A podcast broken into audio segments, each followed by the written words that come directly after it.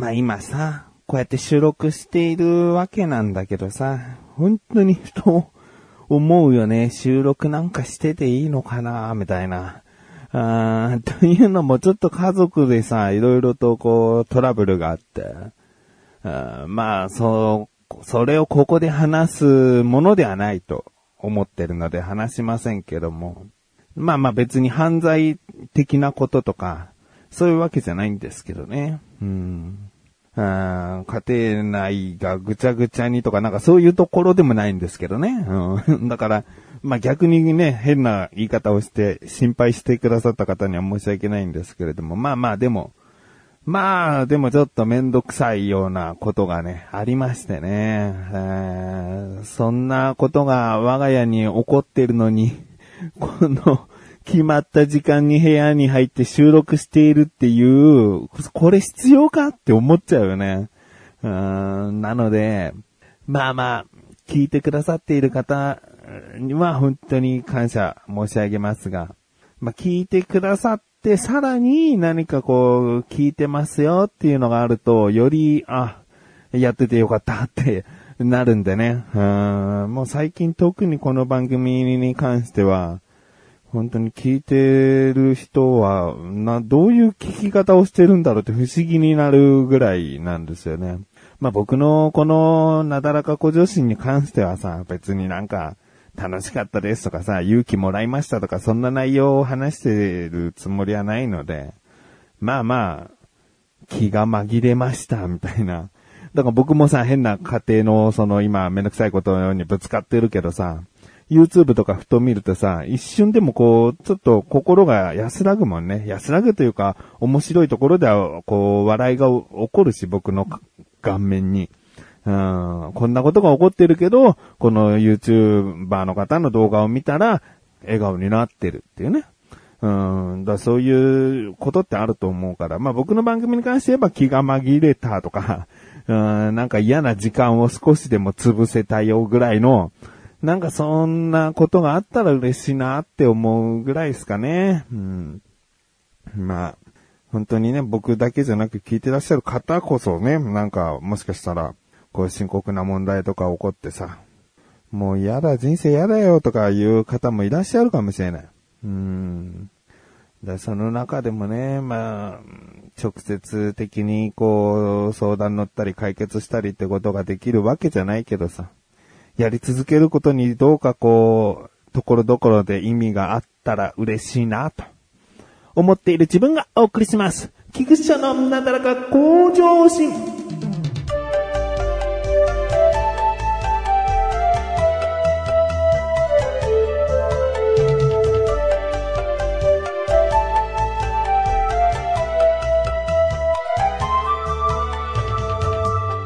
と言ったもののさ、あの、楽しみなことはあるわけよ。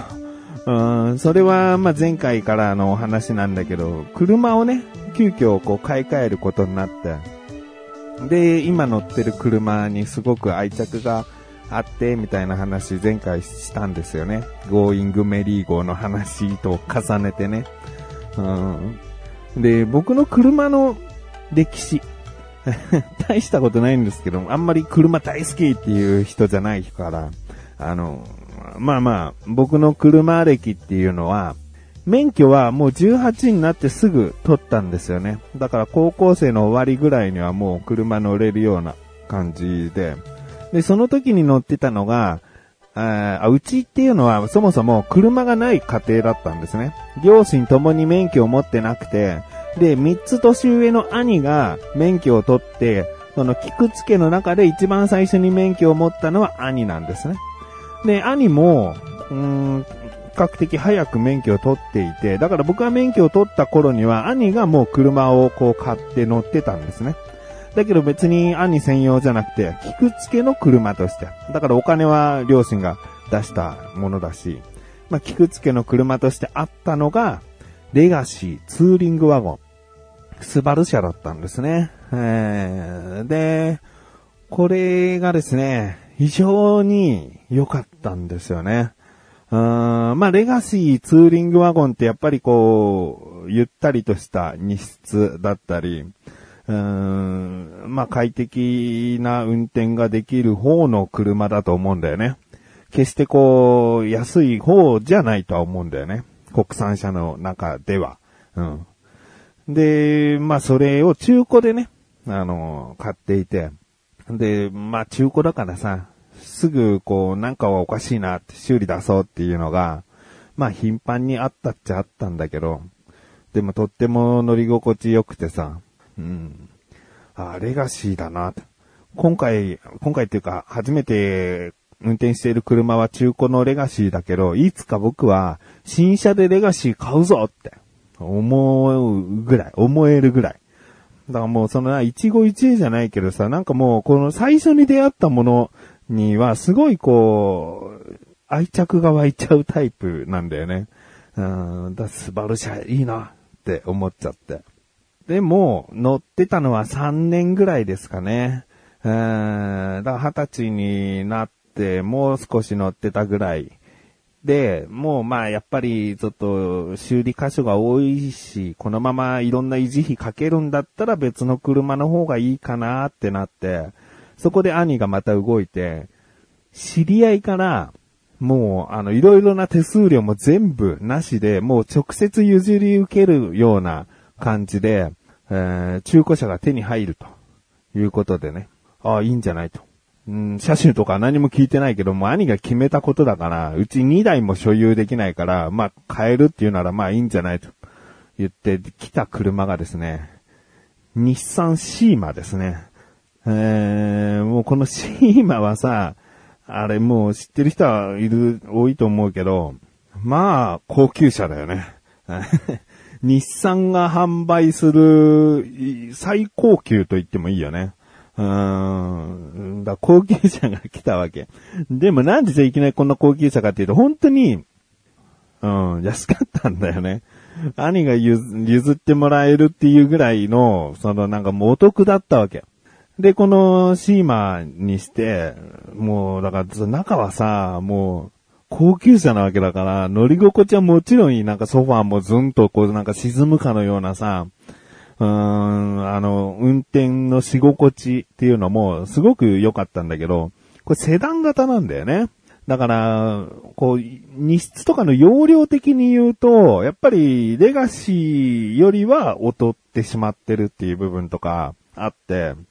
で、決して最新モデルではなかった。最初のモデルでもないけど、なんか丸みがある方のシーマで、でも、あの、頭、一番こう、車の前にはさ、こう、な、エンブレムが立ってるやつね。シーマのあの、なんか扇形みたいのが立ってるやつで。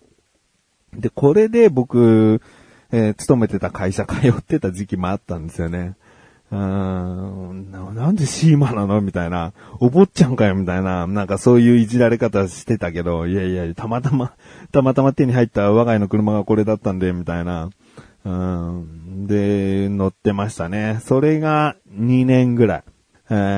で、そこからもう今まで使ってるスバルの R2 ですね。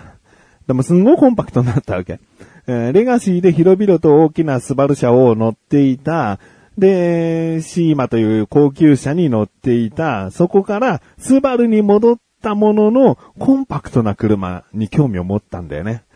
で、なんか色々と考えた結果、軽自動車の、スバル車の、初めて買った新車。これがだから15年間乗っていて、近いうち、もう来週には納車するかな。だからもう入れ替え、買い替えになると。えー、R2 は、うん、下取りに出すということになるんですね。まあ、これが僕の車歴ですね。だからまあ、最初からずっと軽自動車に乗ってたわけでもなく、いろいろな、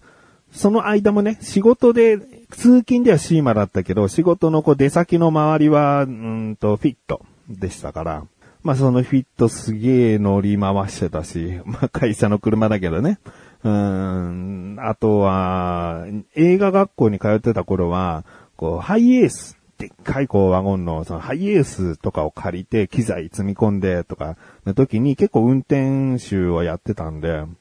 でそういうハイエース的なものも運転してましたしね。だからいろいろな車は運転してきてはいるんだけど、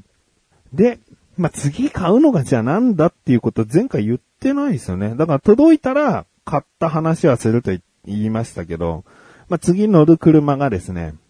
スバルの、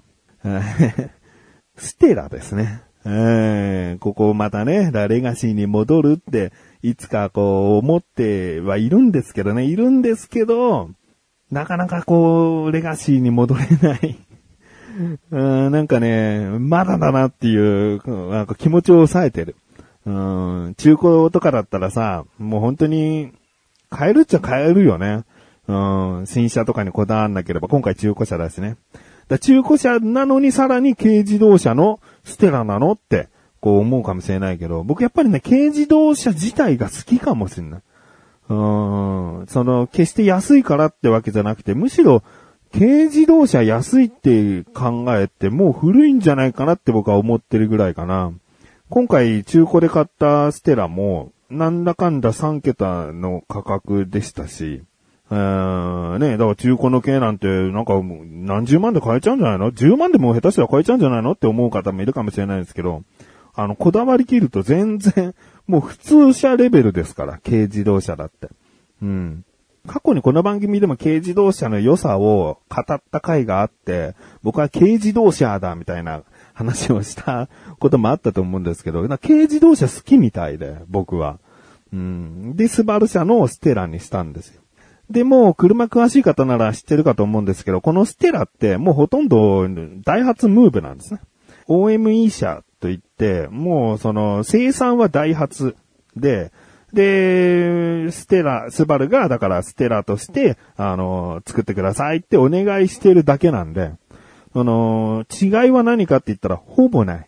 うん、エンブレムが違う。ダイハツのマークとスバルのマークで違う。あと、強いて言うなら、ちょっとしたこう、デザインというかね、あの、もう、細かく見た人だけが気づくぐらいの、うん、サイゼリアの間違い探しぐらいの、こう、難しいというか気づきにくい部分が多少違うだけで、性能とかもう中身とか、そういったものは、ムーブなんですね。だから別にダイハツのムーブで探してもいいのかもしれないけど、僕は逆にもあえてスバルのエンブレムじゃなきゃ嫌だという選び方をしましたね。うん、なんだろうな、もう、もう、出会った時のあのレガシーの、あの、心地よさをずっと持っていたいというか、いや別に途中でさ、シーマンになったようにさ、途中で別にトヨタに行ったり、ホンダに行ったり、いろんな車になったっていいのかもしれないけど、なんかここで R2 を別に買い替えるつもりがなかった自分からすると、いきなりなんか他社の車に行くと、全然その車に愛着が持てなくなっちゃう不安があるんだよね。だそこはせめて愛着の持ててたロゴであってほしいというか、だそういった意味でも、こう、スバル社のステラ、うん、にしましたね。うん。で、これがね、もう、すごくいいんですよね。あの、カスタムモデルなので、いろいろとこう、細かい部分が、えー、いいようにできてるんですね。高級感のあるようにできてるんですね。だから前回の R2 よりもグレードが上がったもの。まあもちろん15年前の車よりは今のね、えー、車の方が、まあ中古車なんで現在生産されたやつじゃないですけども、えー、まあ少し数年前の車で、でも全然いいものになってるので、まあこのスバルのエンブレムで R2 のこう魂を引き継いでこう乗り換えをしようかなと思ってますね。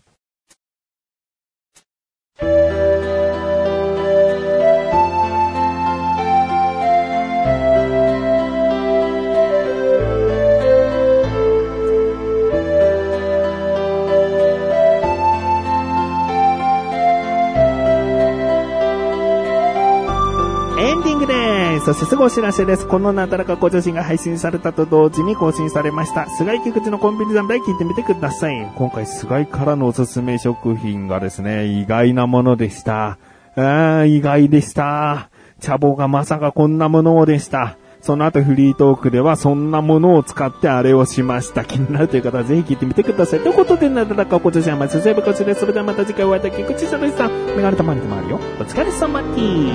す。